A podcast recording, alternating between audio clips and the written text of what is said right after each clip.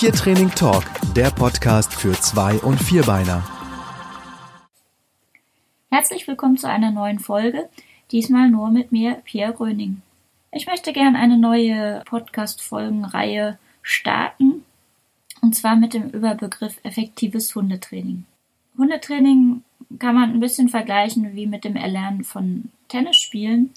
Es gibt so Kniffe und Tricks, die halt sehr effektiv sind und ähm, das Training wesentlich beschleunigen.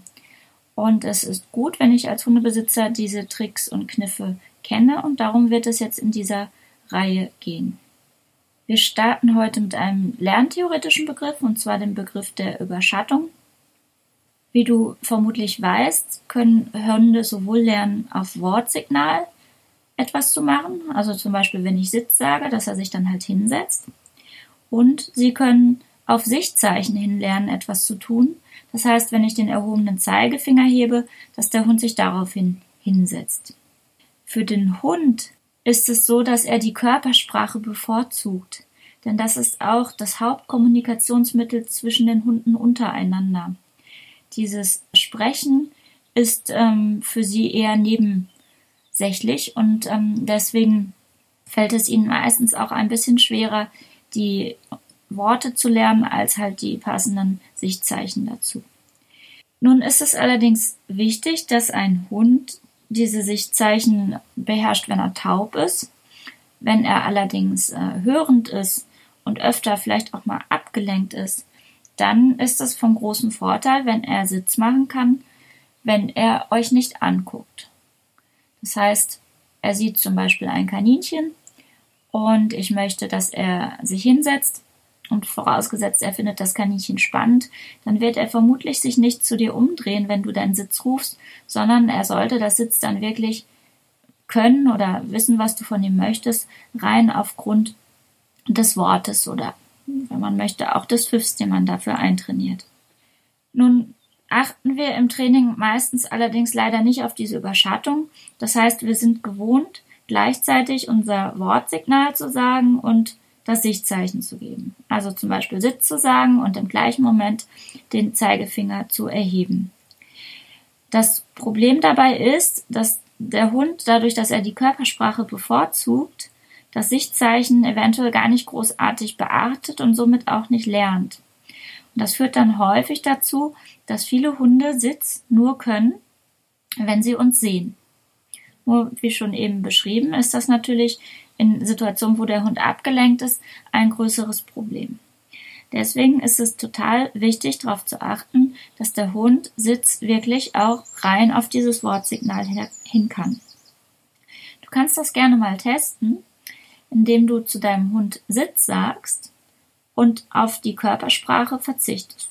Du kannst es sogar noch ein bisschen schwieriger machen und eine ganz unübliche Körpersprache für diese Übung einnehmen.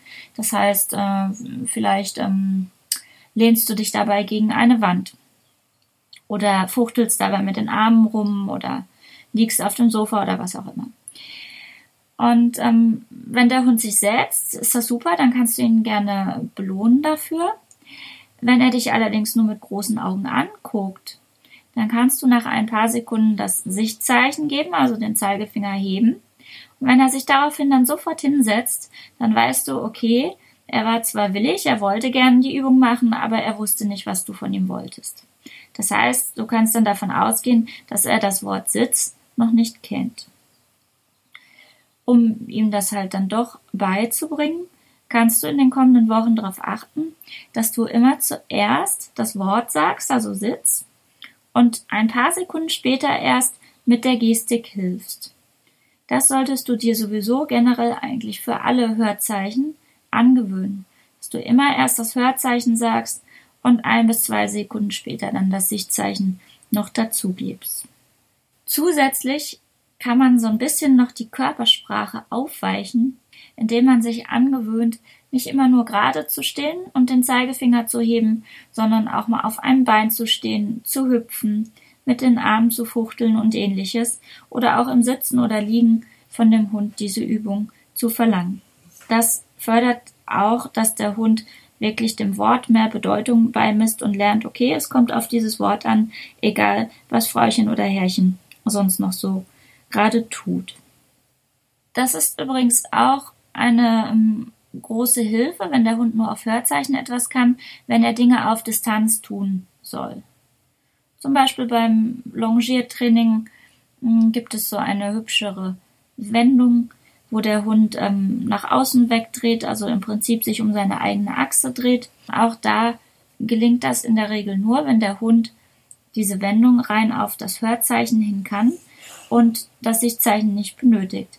Denn beim Longiertraining stehe ich dann ja in der Mitte, einige Meter vom Hund entfernt und kann sozusagen nicht direkt über seiner Nase einen Kreis mit meiner Hand drehen.